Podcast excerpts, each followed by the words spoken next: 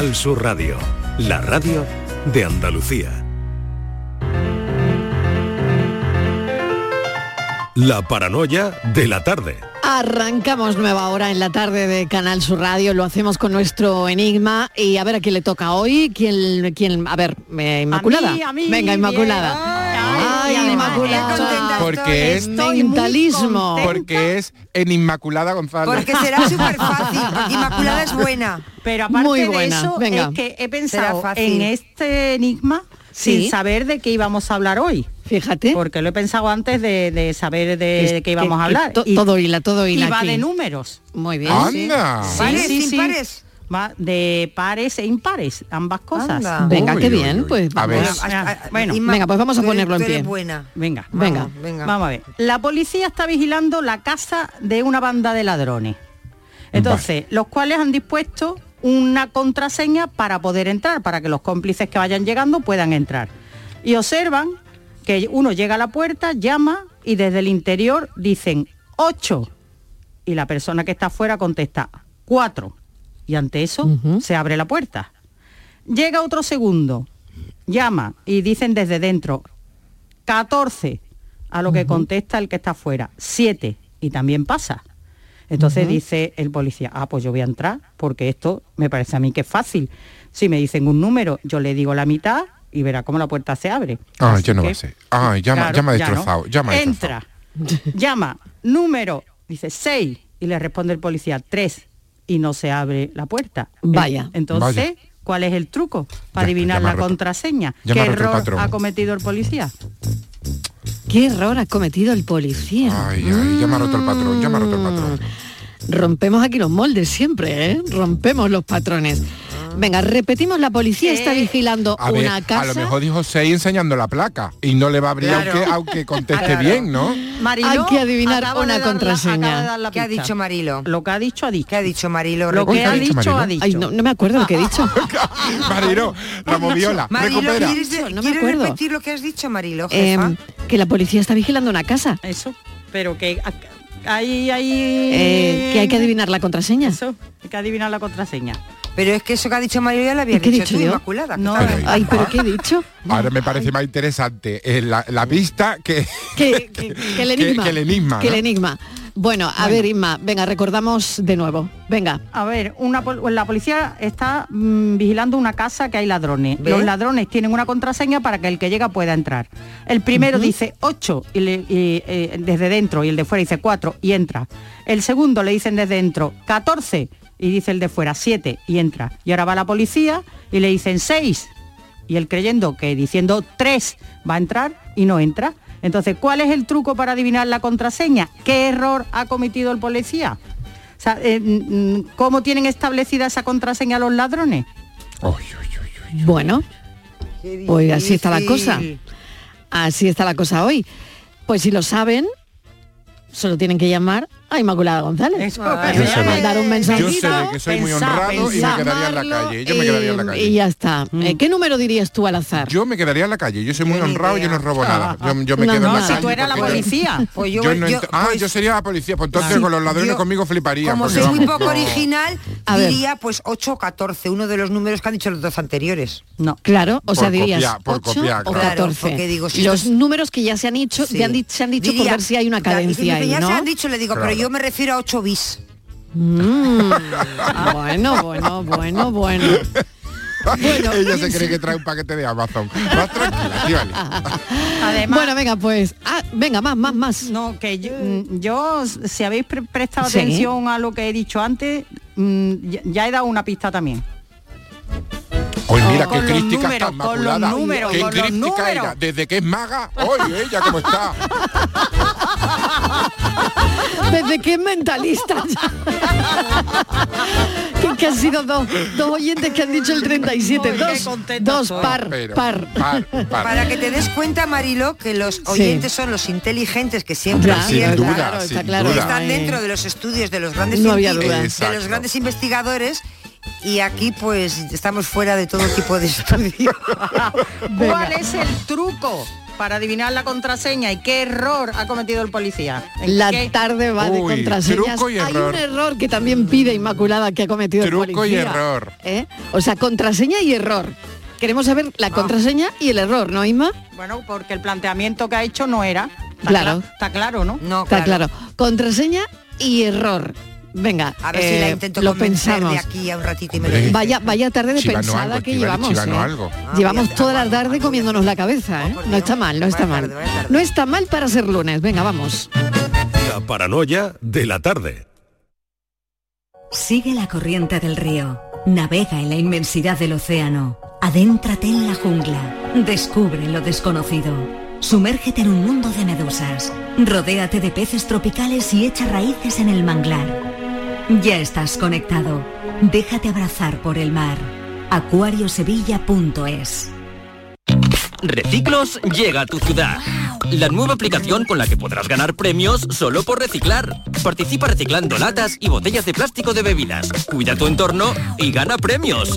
Descárgate la aplicación Reciclos y empieza a formar parte del reciclaje del futuro. Ecoembes. Los Guerrilleros, tapicería y colchonería en Utrera, a precios de fábrica. Cheslong de 3 metros con asientos extraíbles, cabezales reclinables, canapé, dos puff, cojines decorativos de regalo y telas antimanchas a elegir. Antes 899 euros y ahora solo 499 euros. Sí, sí, has escuchado bien, 499 euros. Y por un euro más televisor LED de 32 pulgadas de regalo. Estamos en Utrera, carretera Carmona número 15 en Utrera, Sevilla. Entregas en 48 horas. Noticias, tiempo, tráfico. Cada día, desde muy temprano, lo tienes en Canal Sur Sevilla, la radio de Andalucía.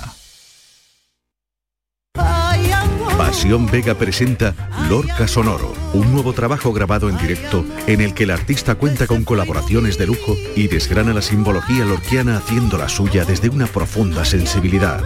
Nuevo álbum Lorca Sonoro, disponible el 25 de noviembre en todas las plataformas digitales y puntos de venta habituales. La vida es como un libro y cada capítulo es una nueva oportunidad de empezar de cero y vivir algo que nunca hubieras imaginado. Sea cual sea tu próximo capítulo, lo importante es que lo hagas realidad. Porque dentro de una vida hay muchas vidas y en Cofidis llevamos 30 años ayudándote a vivirlas todas.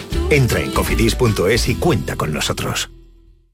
¿Has cogido el aceite? Sí, este que estaba de oferta. Pero con lo que tú miras por tu salud, en un producto tan esencial escoges la oferta. No escatimes en esto. Primero que sea virgen extra, pero sobre todo que esté garantizado con denominación de origen. Y el mejor, el de la denominación de origen protegida Priego de Córdoba. Es el más premiado del mundo. En cofidis.es puedes solicitar financiación 100% online y sin cambiar de banco. O llámanos al 900 84 12 15. Cofidis, cuenta con nosotros. En Canal Sur Radio, por tu salud, responde siempre a tus dudas. Este lunes nos ocupamos de la obesidad. Con motivo del Congreso de la Sociedad Española para el Estudio de la Enfermedad, ha tenido lugar la primera manifestación en apoyo a las personas que la padecen. Sigue siendo un grave problema de salud pública que nos proponemos analizar con los mejores especialistas al tiempo que responden y atienden tus dudas y preguntas en directo. Envíanos tus consultas desde ya en una nota de voz al 616-135-135. Por tu salud, desde las 6 de la tarde con Enrique Jesús Moreno. Más Andalucía, más Canal Sur Radio. La tarde de Canal Sur Radio con Mariló Maldonado.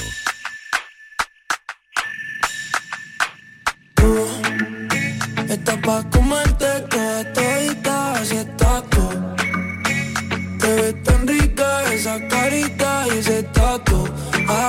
Hace que la nota nunca se baje, no se vuelta nada si estás tú. Yo no sé ni qué hacer cuando estoy cerca de ti.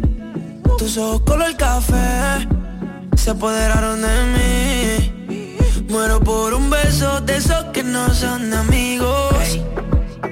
Me di cuenta que por esa sonrisa yo vivo.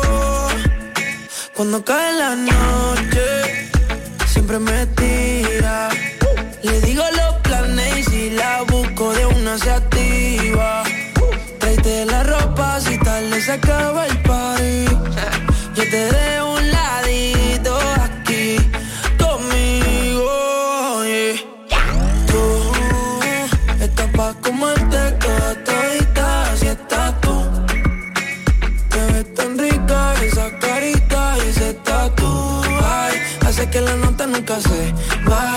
falta nada si estás tú. Casi las 5 y cuarto de la tarde. ¿Qué dice un tatuaje de una persona? El 38% de la población mundial lleva algún tatuaje.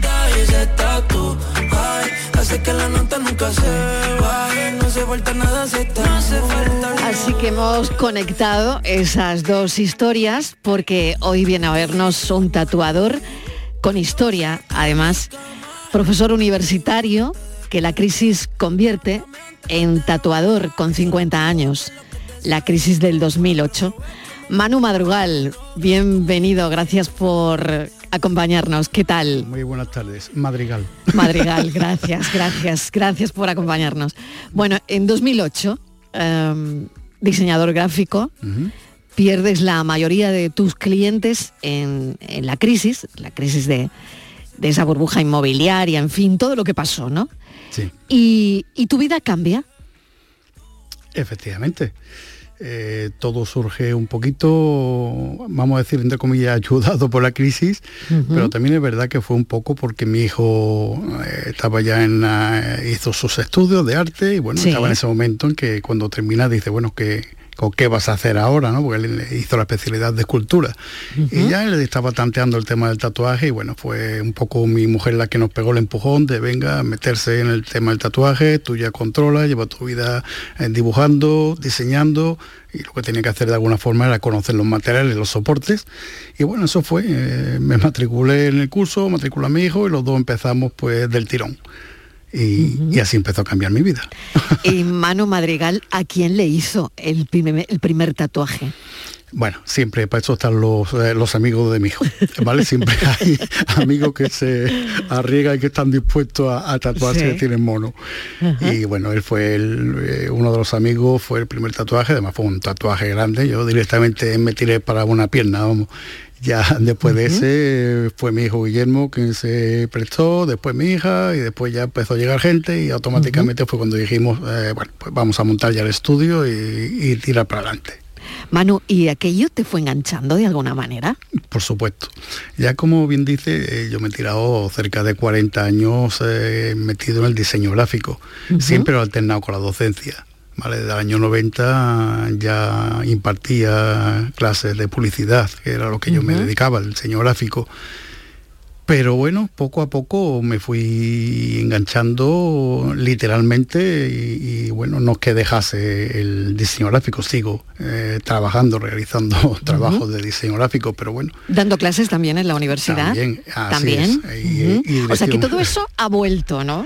Sí, sí, la- Todo, la- todo eso volvió. Efectivamente. O sea, la, universidad fue, bueno, después de formación profesional, que, que impartí curso en formación profesional, fue cuando empecé la, en la universidad y eso lo he ido haciendo paralelamente. Sí, es verdad que, bueno, poquito a poquito, como también llevo la dirección académica de un máster de diseño gráfico, los clientes que me van saliendo de diseño, pues intento hacerlo a raíz de, a través de, de los alumnos eh, y así trabajamos con clientes reales. Me han dicho que mm, a ti te abrazan los clientes, Manu. Así Y es. que sí. Ah, me imagino que no seré el único. y que hay y que hay momentos muy emotivos y, y bueno quiero recordar uno porque bueno ahora iremos a ello también no a tatuar las cicatrices no Sí.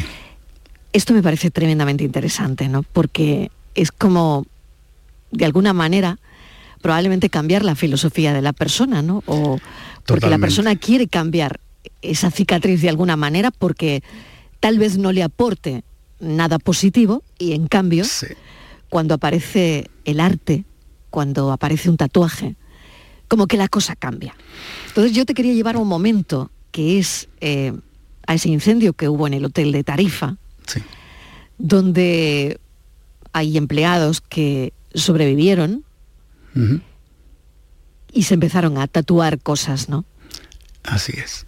Primero de ellos fue Quisco, y bueno, él tuvo la desgracia de precisamente ser una de las personas que perdió un familiar en ese incendio. Mm, Fue su Lo recuerdo, fue un transformador Efectivamente. eh, de Endesa que estaba en la trastienda de la cocina del hotel 100% fan de Tarifa. Fue un verano que nos sobrecogió a todos. Eh, yo, yo estaba cerca, fíjate, del, del sitio y la verdad es que, bueno, pues fue tremendo, ¿no? Pero, bueno, lo que queda eh, es eso al final, ¿no? Es mm, probablemente personas que después de ese evento tan dramático quieren de alguna Claro. manera cambiar sus cicatrices, ¿no? Fue así, Kiko, cuando, cuando vino a mí para, para tapar sus cicatrices, una vez que ya estaba el trabajo realizado, me lo comentaba, dice, Manu, mm, ahora cuando me levanto y me miro al espejo, no, no recuerdo, no he hecho la vista atrás hacia esos momentos tan, tan duros, ¿no? Dice, ahora cuando me miro al espejo veo arte, veo mm, otras historias, ¿no? Y, me olvido por completo, dice, ha cambiado mi vida. Esto fue así que, que animó a otra de las afectadas también, a Irene, que también fue, estuvo afectada y vino por eso, porque bueno, Irene, que era que no, ocurría lo mismo, ella tenía las dos piernas eh, quemadas y no estaba cómoda, le recordaba día a día todo ese momento ¿no? tan duro. Y, y lo mismo, lo mismo. Ella dice que bueno, pues que ya a raíz de esto, que, que está muchísimo mejor, con otro ánimo, ya usa faldas, pantalones cortos, cosas que antes, bueno, pues de alguna forma evitaba, ¿no? En la medida de lo posible. Qué interesante, ¿no? Esto que mm, estamos comentando. Y cuando tú decías que la gente te abraza, me imagino que tiene mucho que ver con esto, mucho que ver con las cicatrices que aunque no eres capaz de borrar, pero sí de alguna manera, como decíamos, Manu, convertir en, en arte, convertir en algo bello, en algo que la persona al final, bueno, pues mm, de alguna manera se sienta orgulloso e incluso orgullosa lo quiera enseñar, ¿no? Sí, sí, sí. a mí me encanta, ya no solamente el momento de que efectivamente cuando termino el trabajo se ven al espejo, me miran, miran al espejo, me miran y cuando dicen puedo abrazarte, ¿no? Y, y ese momento que es bellísimo.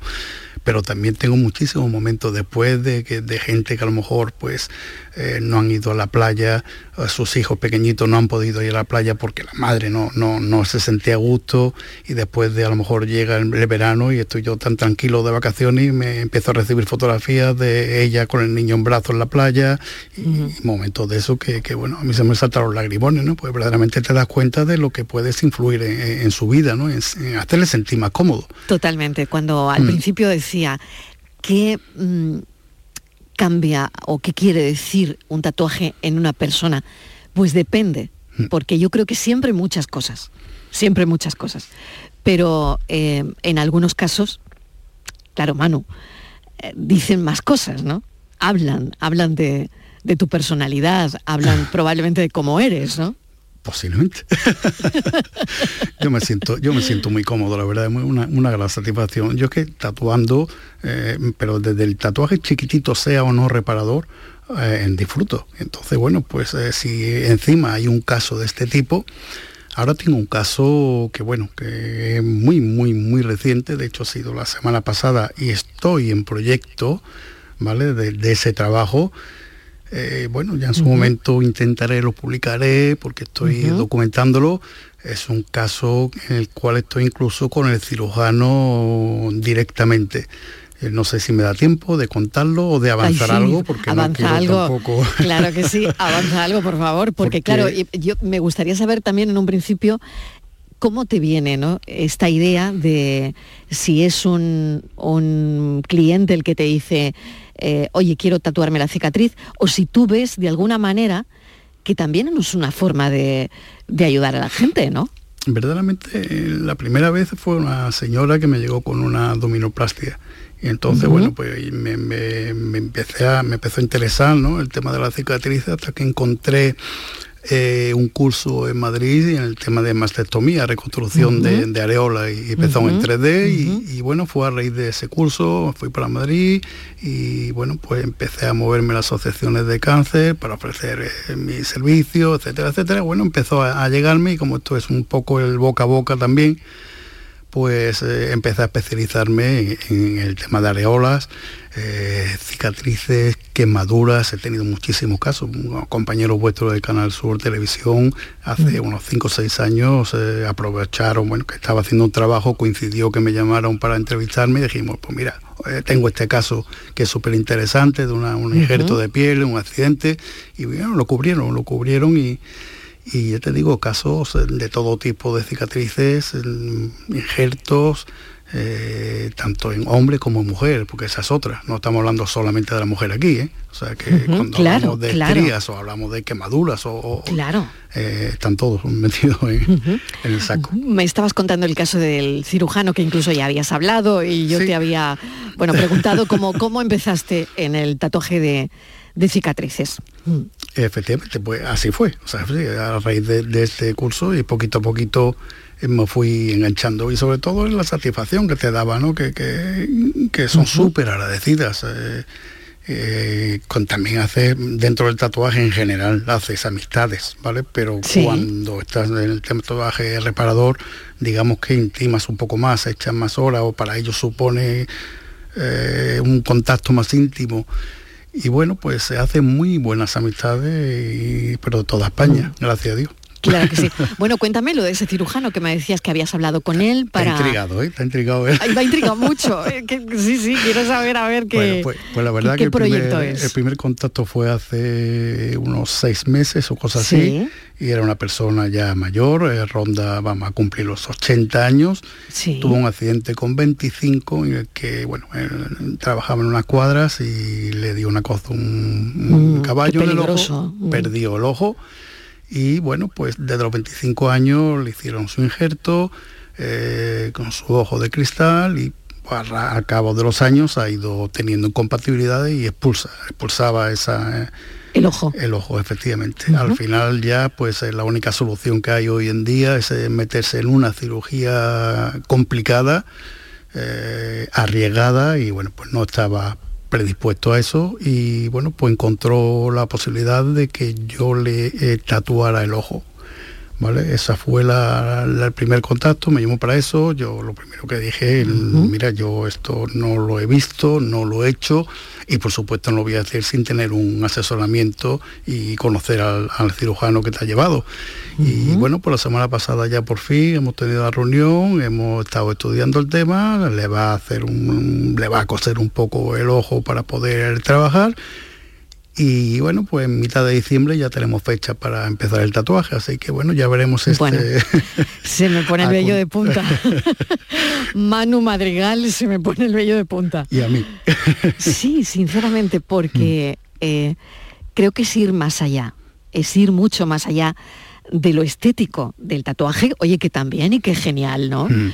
Pero esto mm, da un paso más, creo que un paso de gigante, Yo de sobre verdad, todo de sí. personas que se sientan, pues como este caso, ¿no? La sí. persona que pierde el ojo y que, oye, igual, igual se le puede hacer ahí alguna, no sé, reparar e- ese daño psicológico de alguna manera, ¿no? Claro, o sea, hasta muchísimos años dice que no, no, aunque sea la edad que tiene, que no puede, no se siente cómodo viendo así.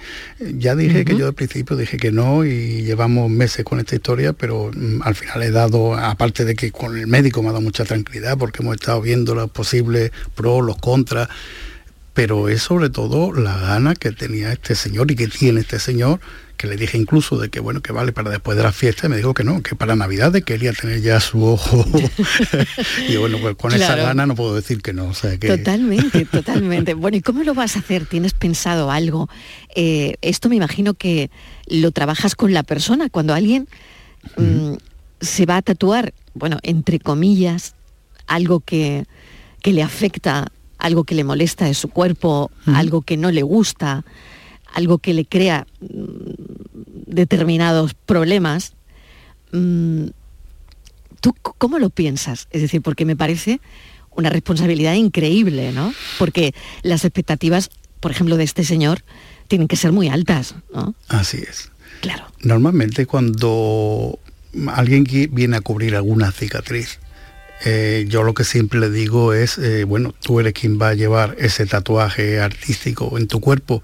Tú eres quien me tienes que decir qué, es lo que quieres, ¿no? ¿Qué diseño, qué idea, qué idea tienes? Eh, yo a lo mejor te digo, oye, que con un león te cubro esto. dices que a mí no me gustan los leones. O con un águila, no me gusta el águila. Entonces, claro, yo empiezo al contrario. ¿Qué es lo que a ti te gustaría llevar? Oye, pues mira, me gustaría un tema floral, lo que sea. Ellos me, me dan esa... Eh, cuál es su idea de diseño. Yo lo que intento es adaptarme al máximo posible. Eh, pueden haber casos en que pues eh, lo que me piden no es posible porque son líneas muy finas y estamos hablando de cicatrices muy gruesas o oscuras, entonces bueno, pues tengo que intentar, pero siempre intentar eh, buscar el diseño. En este caso, en el caso de este señor está claro, tengo como referencia su ojo sano, ¿vale? Y, eso va a ser mi, mi patrón, ¿no? igual que con el tema de mastectomía, si tenemos eh, la ausencia de dos areolas, eh, le doy a elegir como si fuera una operación estética, qué areola quiere, la quiere grande, pequeña, eh, qué tipo de pezón quiere, pronunciado, grande, pequeño, porque bueno, tienen la posibilidad de elegir. Cuando ya tienen uno, mantienen uno sano, obviamente me tengo que ceñir a, ese, a ese diseño. ¿no? Estoy pensando en la cantidad de historias que... la cantidad de historias, Manu, que debes tener. Muchísimas, muchísimas. Muchas historias. Y yo quiero que me cuentes alguna, ¿no? Pues desde el tatuaje más difícil al más fácil, a la historia más complicada. Hombre, esto, esto del ojo, yo creo que eh, de alguna manera va a marcar un antes y un después, porque me parece una cosa tan grande, ¿no? Eh, en el rostro, además, eh, un ojo que una persona pierde, en fin. Esto me parece que, que va a ser algo grande, ¿no? Pero pero no sé, no sé si tienes alguna otra historia, ¿no? Que, puedas contarnos, ¿no? El tatuaje que más te haya marcado. A mí todos los, de verdad, lo digo sinceramente, los tatuajes reparadores, todo me marca muchísimo. Eh, que tengo casos eh, de, gente que me han venido desde La Coruña, que me han venido desde el País Vasco, mm, franceses, que me han venido desde Valencia, desde Alicante. Eh, con ellos, con muchos de ellos, he guardado muchísima amistad. Sigo manteniendo a raíz de esos, de esos eh, tatuajes.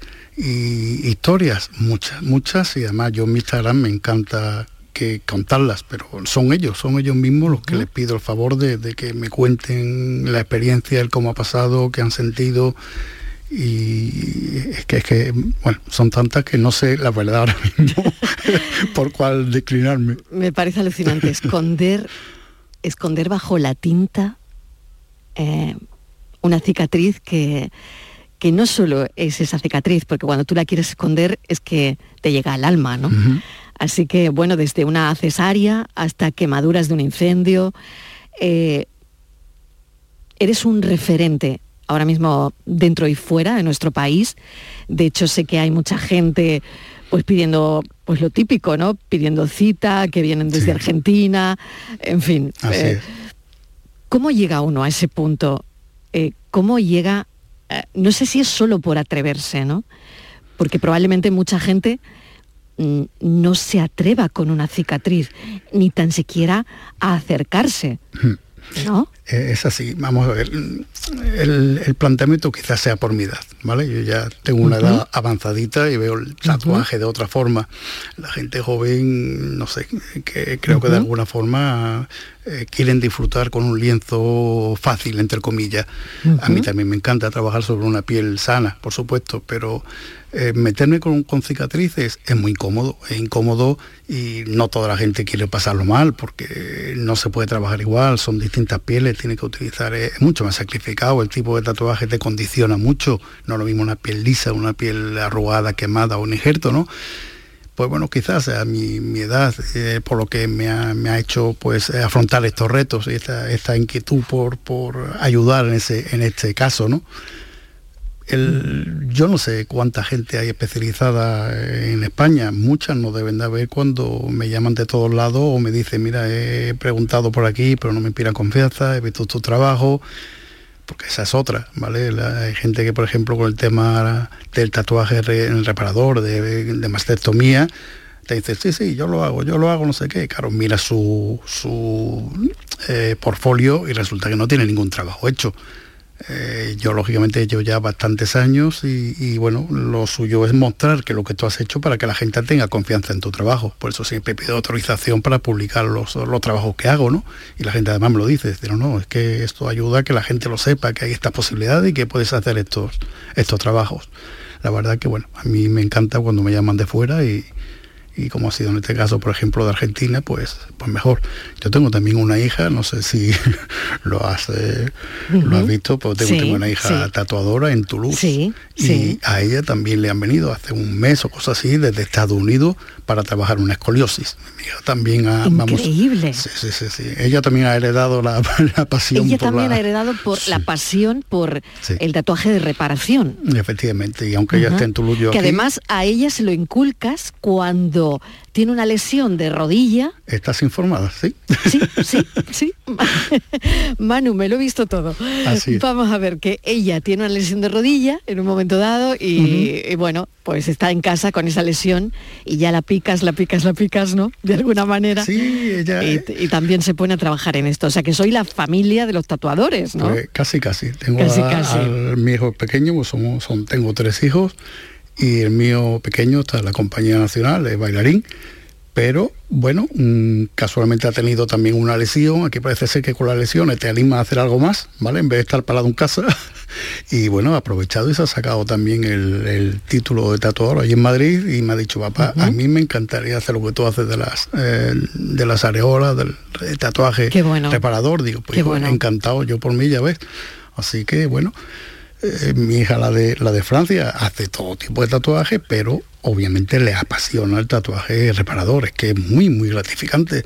Y de hecho, aunque sea por la distancia, nos comunicamos, nos mandamos los trabajos, nos pedimos opinión mutuamente, trabajamos en equipo, aunque estemos lejos. Es bonito. Pues es bonito. Mira, quiero ponerte un mensaje de Daniel del Toro, que creo que conoces. Sí. Pero a ver, a ver qué te dice, a ver qué te dice, vamos a escucharlo.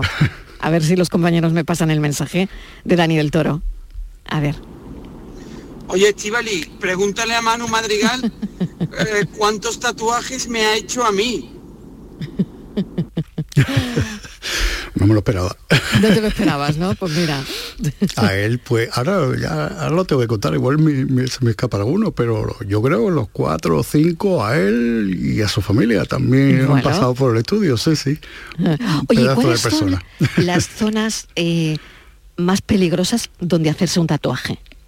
peligrosas. Sí, ¿hay alguna? ¿Hay alguna? Vamos, como peligrosa, lo que nosotros evitamos en la medida de lo posible es tatuar en la zona eh, lumbar, en la parte, claro, efectivamente. Donde te tendrían que pinchar una epidural, por, ejemplo, ¿no? Eso es, porque la gente además, las eh, jóvenes, sobre todo, te dicen, ah, yo no voy a tener niños, lo, típico, digo, digo, da igual, digo, cualquier persona, hombre o mujer, de que tengamos una lesión en la rodilla. Mi hija, por ejemplo, en esa lesión en la rodilla que tuvo, tuvieron que poner la epidural. Ya no estamos hablando de tener niños o tener exactamente. Entonces, e-, esa es la zona que, evito bajo todo. Ya después las otras, ya estamos hablando de que sean un poquito más molestas o dolorosas, pero peligrosas eh, teóricamente no, no bueno, salvo los ojos ¿vale? Los ojos, que yo ahí no me meto, ¿de acuerdo? Porque Excepto con este paciente. Sí, pero lo de que no lo tiene. que claro, no lo es tiene, que no lo tiene. Una cosa es tatuar en el párpado como voy a hacer y otra es inyectar dentro del globo ocular, que ahí no, eso ya son historias que no, no van conmigo. Claro que sí. Manu Madrigal, te agradezco enormemente esta, esta charla. Em, pues nada, que si alguien quiere que te pida cita, es lo único que puedo decir, tu tatú, ¿no? Se llama... Eh, Efectivamente, los, remedios en Sevilla, sí. Y bueno, sé que hay gente buscando desesperadamente un billete de avión para, para ponerse en tus manos, así que... Así que bueno, pues mil gracias. Mm. ¿Y tú tienes alguno, Manu? ¿Algún tatuaje? Sí, tengo en un par de brazos. Los, dos me lo han hecho mis hijos. Ah, muy bien. ¿Y, qué son? ¿Qué son? ¿Qué dicen de ti? Bueno, uno de ellos, eh, aunque sea un es un tatuaje lineal, eh, me llega desde la mano hacia el hombro y bueno, ahí represento mi familia, mis tres hijos, mi mujer y uno de mis perros, que tuvo 12 años conmigo y quien tiene mascotas sabe que sos parte de la familia. y, y, te emocionas. Sí, yo sé. mucho, mucho. Y después ya el otro brazo es un tatuaje, vamos a decir, orgánico, no es en sí nada, pero sí es verdad que si uno el brazo con la de mi mujer, ese tatuaje eh, continúa. Es un tatuaje, vamos a decir, de pareja. O sea que es un par de tatuajes. Efectivamente. Son, dos tatuajes que si unes tu brazo Con el, con de el ella, de tu sí, mujer, se eh, une. Se unen. Me encanta esta idea, Manu, de verdad que me encanta. Y a mí, a mí. Mil gracias por habernos acompañado, ha sido un auténtico placer. Os y a vosotros estamos en contacto. Por supuesto, para que la gente pueda saber que hay esas opciones. ¿Vale? Muchísimas gracias a vosotros. Gracias, un beso. A vosotros. Adiós, Manu Madrigal, gracias.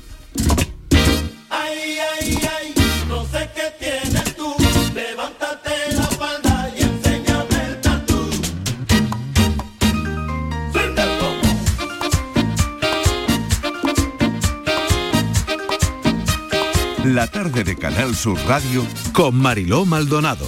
También en nuestra app y en canalsur.es. Sevilla. Canal Sur Radio. ¿Planeando salir de escapada o de fin de semana? Recuerda, hay otra Sevilla. Asómate a la provincia y disfruta de un turismo seguro en cada uno de sus espacios naturales, pueblos monumentales y alojamientos. Cambia de vistas. ProDetour Turismo de la Provincia, Diputación de Sevilla. Reciclos llega a tu ciudad. La nueva aplicación con la que podrás ganar premios solo por reciclar. Participa reciclando latas y botellas de plástico de bebidas. Cuida tu entorno y gana premios. Descárgate la aplicación Reciclos y empieza a formar parte del reciclaje del futuro. Ecoembes. ¿Tienes un reto de innovación? ¿Algún desafío en tu empresa que no sabes cómo abordar o solucionar? Tenemos lo que necesitas. Necesitas la ayuda de Activa Startup. Hasta 40.000 euros para contratar a una startup que te ayude a solventar tu reto o desafío. Sí, una ayuda directa de hasta 40.000 euros. Si eres una pyme andaluza, consulta los requisitos de la convocatoria abierta hasta el 5 de diciembre en eoi.es barra activa startups o en activastartups.eoi.es. Activa Startup es una iniciativa del Ministerio de Industria enmarcada en el Plan de Recuperación, Transformación y Resiliencia con la financiación de Next Generation EU, que cuenta con la colaboración de la Junta de Andalucía. Hola, soy Salvador Dalí y si además de avanzar en inteligencia artificial, investigamos más nuestra inteligencia natural, quizás así podamos vencer enfermedades como la que yo sufrí, el Parkinson. Apoyemos la investigación en enfermedades neurodegenerativas. Entra en fundacionreinasofía.es. Envejecimiento activo más desarrollo de competencias digitales igual a mayores llenos de vida. Apúntate a nuestro compromiso social y aprende nuevas tecnologías para sacarle más partido a tu ocio y a tu salud. Porque necesitamos mayores llenos de vida, súmate. Una iniciativa de Canal Sur y CaixaBank.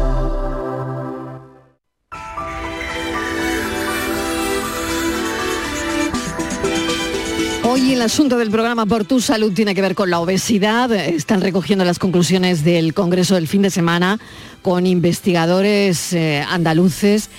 Enrique Jesús Moreno, ¿qué tal? Bienvenido. Todo, todo ya dispuesto. ¿Qué pues tal? sí, pues sí, pues sí, hemos eh, tenemos la fortuna de contar con dos piezas excelentes en el ámbito de la investigación sobre la obesidad en Andalucía. El profesor Tinaones, por una parte, y el eh, profesor, doctores ambos, eh, Cristóbal Morales, que nos van a hacer un poco de cronistas eh, informales, pero con mucho conocimiento de lo que ha ocurrido en ese congreso que ha sido oh, pues algo muy especial. Algo muy especial porque como tú sabes y ya contamos en el programa empezó pues bueno con un llamamiento para considerar en primer término la, la- la cuestión social y la consideración de la obesidad como una enfermedad y el apoyo a las personas eh, con obesidad, pero además hay muchísimas novedades en el plano técnico, en el plano científico que vamos a que vamos a, a intentar pues eh, acercarnos en la medida de lo posible para conocer por dónde van las cosas en este complicado tema de la, de la investigación y de las novedades que en los tratamientos eh, van surgiendo casi continuamente, como tú Exactamente, sabes, esto cada día, es verdad. Mm. Sí. Muy Así bien. que en esa vamos a estar y naturalmente siempre con los eh, teléfonos y los WhatsApp abiertos para nuestros oyentes y nada, que estamos en marcha una semanita más. Está... Pues eh, arrancando semana también en el programa Eso Por tu Salud con la es. obesidad. Gracias Enrique, un beso. Muy bien, un beso. Hasta chao, ahora. chao. Quería recordaros que esta temporada, La Mañana de Andalucía, el club de los primeros de Canal Sur Radio, tiene un nuevo número de WhatsApp. A él le podéis enviar vuestros audios para contarnos qué haces tan temprano, en qué trabajas, a dónde vas. Anota 616 161 161. Primerizas, primerizos, os espero. La mañana de Andalucía. El club de los primeros de Canal Sur Radio con Charo Padilla. De lunes a viernes desde las 5 de la mañana. Más Andalucía, más Canal Sur Radio.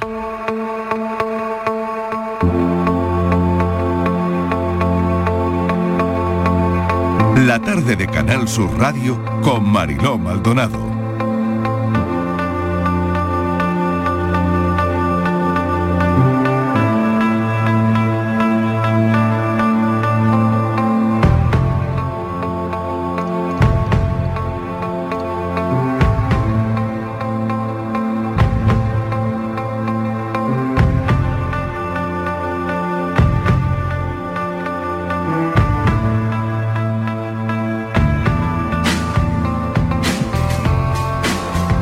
Los más jóvenes y vamos a empezar hablando de tatuajes también, ¿por qué no? Pilo Martín, ¿qué tal? Hola Pilo. Hola, hola, hola. ¿Cómo ¿qué tal? estás?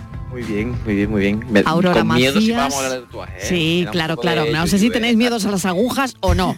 Aurora sí. Macías, ¿qué tal? Hola Aurora. Muy bien, muy buenas. Y Ana Barranco, la Ana, que está Hola, en el Mariló, ¿qué estudio de Málaga. Oye, ¿quién se atreve aquí con los tatuajes? Eh, a ver, Bueno, Ana, ¿tú? Yo me atrevido ya. Tú ya, lle- ya yo has atrevido. Sí. Hemos estado hablando de tatuajes reparadores, tatuajes en cicatrices. Ha sido una conversación muy interesante, la verdad, porque van más allá, reparan Mm. al final un montón de, de cosas, de, de problemas psicológicos que podemos tener, porque una cicatriz que tenemos no nos trae buenos recuerdos, por ejemplo, ¿no? Claro.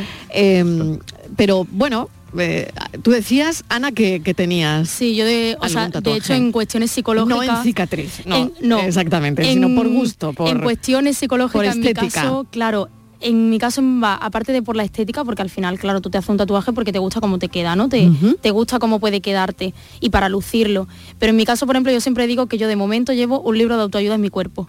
Porque Ah. los dos tatuajes que llevo, solo llevo dos, son chiquititos, pero uno es que no duden en hacer las cosas, la palabra duda en inglés, y el otro es un, como una especie de corazón que se abraza. O sea, que, que le Ajá. abraza lo. Entonces Ajá. como un autoabrazo, ¿no? Por eso yo Como siempre. quererse. Como quererse. quererse a uno, mismo, mucho.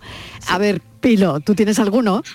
Yo ninguno, pero porque Ninguno. pero por dos, yo creo que por dos cosas, ¿eh? Venga. por dos miedos irreparables. Y el primero sí. es un miedo, bueno, a mí cuando me pusieron la vacuna del COVID avisé de que por favor me aislasen porque la gente iba a asustarse, porque Que te yo podrías voy buena- desmayar, claro. es que me desmayé porque Es yo voy que con toda mi buena voluntad al médico, ¿vale? pero, pero siempre acabo, hay fotos, ¿no? La gente Vale. así, claro, imagínate el numerito, la gente, oye, se ha puesto la vacuna y se ha desmayado, me está poniendo vacunas malas. Y yo explicaba que es que bueno, entonces imagínate tú someterme a eso por simple estética, o sea, no, no, ya lo, lo paso fatal cuando lo hago por mi salud. Entonces, eso por un lado. Y por otro, el miedo a que mm, o sea, yo me haría un tatuaje que me definiese, pero no sé qué me va a definir de aquí a cinco años, a diez, o sea, eh, eh, quiero sentirme muy libre y siento como que un tatuaje ya me condiciona para el resto. Entonces a tomar esa, yo, a mí me cuesta tomar la decisión de qué zapatillas comprarme. Imagínate la decisión de qué, de qué ponerme en la piel para siempre. O sea, esto es algo que es una, no sé, como hay que tener las cosas muy claras para pincharte algo para toda la vida, ¿no? Aunque ya se quitan, ¿no? Pero bueno, se quitan como se quitan también. Claro. Aurora, ¿tú tienes alguno? Nada, yo estoy nueva de Nada. paquete, estoy para estrenar. o sea, la, la para estrenarla, para estrenarla totalmente, ¿no? Con el Bueno. plástico todavía. Con el plástico todavía, estoy para Totalmente. desenvolver. Bueno, yo igual, yo igual, ¿eh? Yo, yo me uno, me uno un poco a, a Pilo, ¿no? Al, al miedo que me daría la aguja, ¿no? En este, en este caso, o sea que, bueno, en eso soy más, más así, me- más como Pilo, ¿no? Bueno, eh, sin llegar a desmayarme. Está bien. Ese es un punto importante. ¿eh? Es un punto interesante, porque me quedo ahí, ¿no? Oye, 25N, Día contra la Violencia de Género, nos ponemos más serios para, para hablar de ello, Pilo. Em, de alguna manera, ¿cómo, ¿cómo crees tú que vamos avanzando? Mm, eh, mira, estábamos hablando de tatuajes y había un cambio radical en la percepción que tenemos y los estigmas que tenemos hacia la gente, ¿no? Y yo creo que en, en género, bueno, es que no, no paramos. De hecho, hay situaciones que últimamente se están viviendo, ¿no? Que uno da como la sensación de que estamos retrocediendo, ¿no? Pues no sé, leyes que se cambien, que se aplican, que no se saben, qué tal. Y en realidad es, es porque yo creo que estamos avanzando más rápido de lo que sabemos incluso. O sea, que estamos intentando resolver las cosas a una velocidad que nos cuesta muchas veces dar los pasos correctos y que lógicamente cuando uno avanza algún traspiés tiene, ¿no? O sea, que esto no quiere decir que haya que hacer las cosas bien o mal y todo esto, etcétera, no, no se intenta por ahí. Mm. Pero sí que hay muchos debates y esto es una de las cosas que siempre hemos hablado mucho aquí, que están todavía muy abiertos, porque los desconocemos, ¿no? Este es un debate que está cerrado, o sea, la violencia de género ya sabemos lo que es, hay gente que se empeña en abrirlo, pero no hay forma de, de abrirlo de, de ninguna, de ningún modo, porque al final lo, lo- lo estamos intentando bueno, pues desterrar ¿no? de nuestro vocabulario, que no exista, cada vez es más difícil, porque cada vez es verdad que la violencia muchas veces, aunque sigue existiendo esa violencia dura, ¿no? Manifiesta, clara, pero estamos atacando a violencias más pequeñas, más, más difíciles de observar en, en el día a día, ¿no? En el- o sea, hace falta mucha concienciación y muchas cosas, pero sí que es verdad que hay otros debates, pues como este que estoy acabando de abrir, ¿no? De qué, qué es un comentario violento y qué no, que muchas veces todavía tenemos que aprenderlo. O sea, porque tú dices, ostras, vamos, de hecho, no sé si os ha pasado, o sea, yo me pongo a ver una película que hace 10 años me parecía, no sé, y de repente ahora la ves y dices, ostras, esto que decían aquí, que a mí me parecía tal cual, tiene detrás una cosita rara, ¿no? O, lo que estamos cuestionando del Mundial de Qatar, o, o Ujú, muchas por cosas ejemplo. que, claro, que hace un tiempo eran impensables. O sea, que yo creo que, que sí, por supuesto, que no vamos tan rápido como nos gustaría, pues como casi nunca en la vida. O sea, al final esto, pero lo importante es que yo creo que sí que avanzamos y que sobre todo la gente tiene esa necesidad y, y esa voluntad de, de cambiar las cosas, ¿no? Y, y- y eso nos permite ver hoy la violencia de género como algo ya muy antiguo, o sea, como un debate que está muy pasado. Pero no era un debate, que hace 10 años era un debate que estaba muy vivo. Y esto ya es el simple hecho de que estemos avanzando a una velocidad muy alta. Ana. A mí, por ejemplo, me da la sensación, o sea, estoy de acuerdo con Pilo, pero creo que también mm, me da la sensación de que por ese intento de hablar de tantas cosas, creo que hemos perdido un poco la base, ¿no? Entonces yo todavía a día de hoy escucho gente mm, de, nuestra misma edad que me dice, bueno, yo es que no soy feminista, yo es que no me considero feminista y a mí me parece una barbaridad de, de decir, pero porque ellos mismos están comprobando que a día de hoy hay ciertas cosas, por ejemplo, que, que son muy del día a día, que son de decir, de gente joven, es que esta chica eh, le han dicho un insulto por la calle o le, han, o le han dicho cualquier cosa, o se ha parado un coche a su lado, o incluso palabras mayores, de decir, le han hecho algo, le han llegado a hacer algo, porque es que esa chica estaba provocando, estaba llevando una ropa, ¿qué tal? O sea, a mí hay gente joven que me ha Mm. llegado a decir eso. Entonces yo creo que por todo el debate, por todo lo politizado, que, que el feminismo al final lo utiliza todo el mundo a su favor, ¿no? En cierto modo, para vender lo que quiere vender. Entonces yo creo que tenemos que volver un poco al, a la base. O sea, que la base Pero, del Ana- feminismo no es más que la igualdad, ¿eh? O sea, A ver, Tú- Pilo. Tú, no ves, tú no ves, Ana, por ejemplo, que eh, en- incluso en ese debate, ¿no? De estaba provocando tal, ya se lleva una tolerancia mucho menor de lo que eran hace, no sé, o sea, es que eh, yo no soy tan viejo, o sea, yo soy joven y, y cuando yo salía con 18 años me ha cogido Mm. el culo en la discoteca, era un comentario de que yo se nota me ha cogido el culo en la discoteca y era una cosa que no se veía o sea, no, no Sí, que no era una- nada raro, ¿no? No era una agresión, claro, o sea, me refiero, eh, yo, el, el baboso este, ¿no? Se veía como un baboso, pero no como... Y ahora eso es impensable, o sea, que cuando... Que, que- que en parte comparto tu discurso de, ostras, estamos en, en puntos mm, a lo mejor que se separan mucho del origen, pero cuando tú separas la tolerancia tanto, mm, las cosas esenciales ya no, no se juzgan, o sea, no, no, no dan pie a... O sea, cuando tú estás pensando en lo que tú decías, ¿no? En, en unos feminismos que, pues yo qué sé, ¿no? Ahora con todo el tema trans, no trans, género, todo esto, Sí. que son como posiciones que se escapan a la gente común, ¿no? Dice, Claro, del mi día a día discurso no- está de mi día a día, pero eso sí que hace que, que se desplace lo que se acepta y lo que no se acepta. Y por eso Mm. decía lo de, oye, es que el discurso este de violencia de género, de, de aceptar que un marido diga a una mujer lo que puede hacer o lo que no puede hacer, de permitir, no sé, Claro. eh, conductas, Claro, ya no están en la agenda. Esas cositas sí, pero por ejemplo, creo que todavía, al final me da la sensación, por ejemplo, que el debate en cuanto a, por ejemplo, el tema de, los salarios, ¿no? Ahora el, debate ese ya se ha quedado muy antiguo, porque al final es muy complicado encontrar a una persona que se dedica a lo mismo que otra y que es mujer y hombre y que les pagan distinto. Pero, por ejemplo, ahora el debate que parece que está ya súper manido y que para nada, es el techo de cristal. O sea, ese, techo, e- ese debate sigue ahí, pero es que, por ejemplo, en Málaga, que vamos, recientemente hizo una noticia de hecho, de Comisión Obrera, un estudio que solo el 20% de los cargos de dirección en Málaga lo ocupaban mujeres. O sea, me, da la sensación de que de eso hay que hablar todavía. Que sí que hay ma- menos tolerancia, sí, pero me da la sensación de que gente muy joven también le está cogiendo como cierta tirria al concepto, ¿no? De decir, no es que, pero es que las mujeres, es que queréis ser más que, los hombres. No, no estamos diciendo eso. Entonces creo que se está perdiendo la esencia de lo que es. Aurora, eh, que no ha dicho nada. Aurora, adelante. perdón. No, no, perdona tú, perdona tú. Yo es que creo que, que- que el 25N como tal, el, el poner el foco en el término de la violencia, creo que, que es un acierto absoluto que devuelve a la agenda un, un problema que ya no es que solo sea de base, sino que, que retoma una conversación que se está dejando atrás, porque tenemos muchas luchas sociales en torno al feminismo, pero creo que, centrarnos ¿no? en este tema de la violencia es, es todavía clave dentro de la sociedad en la que estamos. Y, y con toda esta sofisticación, porque yo no, no creo que se haya perdido la base, lo que creo es que cada vez se está sofisticando más la lucha feminista y, al sofisticarse, pues evidentemente la- las ramas de las conversaciones eh, no, es que pierdan el norte en la base, sino que, cada vez son más complejas ¿no? y cada vez se alejan más eh, no solo de lo que entendemos por feminismo, sino de por qué luchamos con el feminismo. Y yo creo que, que- que- que no tomar este término del feminismo como algo manoseado, como dice Ana, sino como, como algo que, bueno, pues que nos, que- nos permite luchar y tener un sentido común respecto a la situación de la mujer, pues es importantísimo. Y, y precisamente en esta clave ¿no? de esta semana que tenemos por delante con el 25N, pues es importantísimo ¿no? que la violencia sigue estando en el foco de qué se habla en la agenda feminista. A mí, yo, yo estoy completamente de acuerdo con ambas, ¿eh? pero sigo pensando un poco el punto. Mira, por ejemplo, otro ejemplo de violencia, ¿no? Hablando de violencia ahora.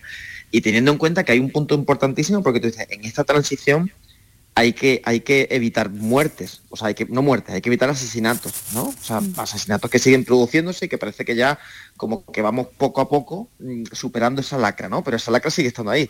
Pero, pero mirad con el término violencia, por ejemplo.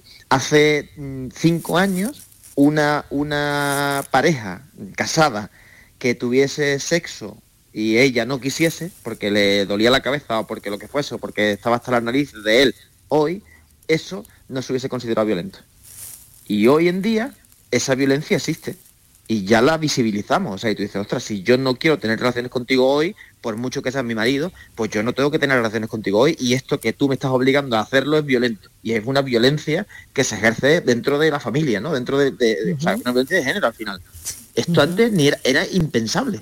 O sea, pero no hace tanto tiempo. Hace cinco años que nosotros estábamos hablando aquí todavía, o sea, que, que ya estábamos hablando en esta tertulia cuando esto era impensable. Con lo cual, muchas veces toda esta sofisticación tiene sus cositas malas que, que surgen, ¿no? Porque hay gente pues que se desapega, hay cosas en las que se dan traspiés, hay cosas, pero también te permiten darle un sentido a términos que antes no existían, ¿no? Y a, y a situaciones que antes que, que las sufrían las mujeres y que sin embargo estaban completamente desamparadas, ¿no? Porque decían, bueno, pues lo que me toca, ¿cómo va a ser lo que me toca, no? O sea, bueno, pues Bueno, qué pena que me quedan nada, tres minutos que tengo que resolver el enigma, que Inmaculada está ya dentro del estudio. Inmaculada, ¿qué tal? ¿Cómo ha ido eso? ¿Cómo ha ido? Muy bien, además estaba muy interesada en lo que estaban hablando nuestros invitados. Muy interesante todo lo que dicen ¿eh? Sí. y cómo lo dicen. Desde esa perspectiva, ¿no? De gente más joven que es, Sí, es muy, muy inter- interesante. ciertamente bueno, la sí. policía vigila una casa. Sí. ¿Y qué pasa a partir de Pues ahí? que eh, tienen los ladrones una contraseña para dejar entrar a sus cómplices. Eh, dicen, cuando llega uno de sus ladrones, dice el 8 y contesta el que quiere entrar el 4 y se abre la puerta, llega el siguiente, dice 14, a lo que contesta el ladrón que viene 7 y pasa. La policía pone en marcha eso creyendo que es la mitad y cuando le dicen 6, el policía responde 3, pero no se abre. Entonces preguntábamos cuál es el truco para adivinar la contraseña. ¿Y qué nos han dicho nuestros oyentes? Esto. A ver, Amar. Hola Marilo y compañía. Hola, Soy hola. Amaro del enigma de la semana pasada de la de la salchicha y los panecillos. Ah, Pues vale, para vale. El enigma de hoy de la banda de los ladrones, la Venga. policía y la contraseña, este no lo he resuelto yo solo, me ha tenido que ayudar mi padre un poco. Ah, muy Y bien. me ha escrito en un papel ocho con letra, una flechita y luego al lado cuatro en número. Y luego yo ya me he dado cuenta de que no tiene nada que ver con los números. Que Ah. el 14 tiene siete letras, entonces 14, 7. Y de 6 es 4 porque 6 tiene cuatro letras. Bueno, adiós. En el examen que tuve el viernes del mínimo como un múltiplo he sacado un 9,3. Toma ya, toma ya, lo sabíamos, Amaro. Muy Estás bien. hecho un crack, Amaro. Ya mismo en la tertulia de los millennials. Pues esa, esa era la Venga. respuesta. Muchísimas Claro. gracias. Gracias Inma, gracias Pilo, Aurora. Un abrazo. Gracias Ana. Pensamos. Gracias, Marilo. Beso.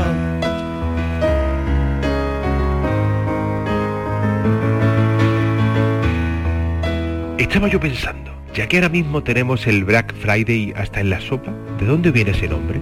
A mí de entrada lo que me chocó fue el significado literal.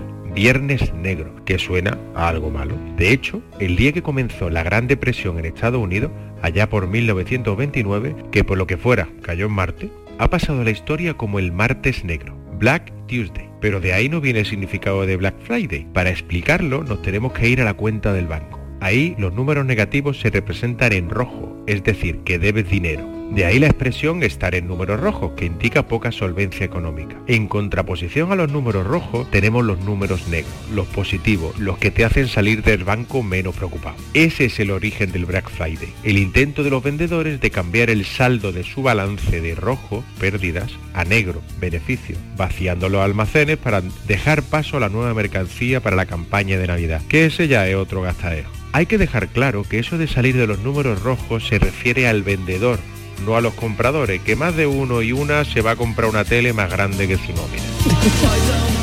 Que la cuenta flaquea, no tenemos ninguna duda. Bueno, Miguel Ángel Rico, nuestro pensador de hoy, gracias por estar ahí. Mañana volvemos a contarte la vida. Adiós.